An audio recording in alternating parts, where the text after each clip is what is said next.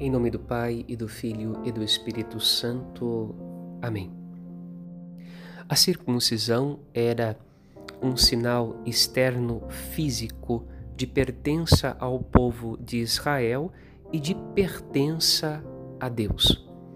Na primeira leitura, São Paulo, refletindo a respeito do significado mais profundo da circuncisão, afirma que ser cristãos, viver segundo o Espírito, viver tomados pela graça de Deus, é de fato a verdadeira circuncisão, não realizada na carne, mas realizada no coração daquele que crê, na vida daquele que se consagra a Deus e vive impulsionado pela força do Espírito Santo.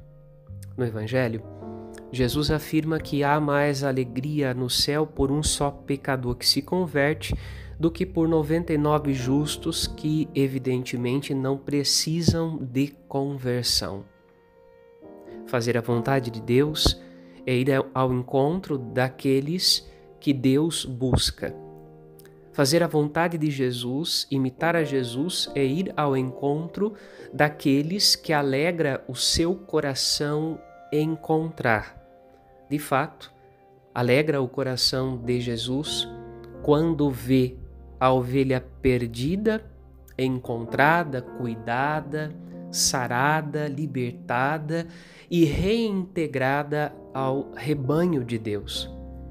Nós somos convidados a pedir ao Espírito Santo que ele nos capacite para mergulhar nesta sabedoria de Deus e também somos convidados a pedir que Ele nos capacite a fazer as escolhas divinas, as escolhas de Jesus na nossa vida hoje.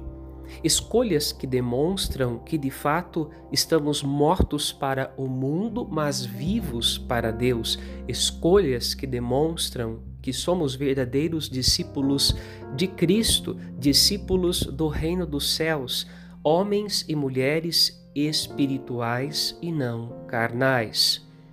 Peçamos ao Senhor que Ele nos capacite para que tenhamos olhos, ouvidos e um coração atento às necessidades daqueles que estão perdidos e precisam ser encontrados, daqueles que estão machucados e precisam ser curados, e que assim comprometidos com aqueles a quem o Senhor mesmo nos envia a evangelizar, possamos de fato experimentar a alegria de fazermos parte do reino de Cristo, do reino dos céus.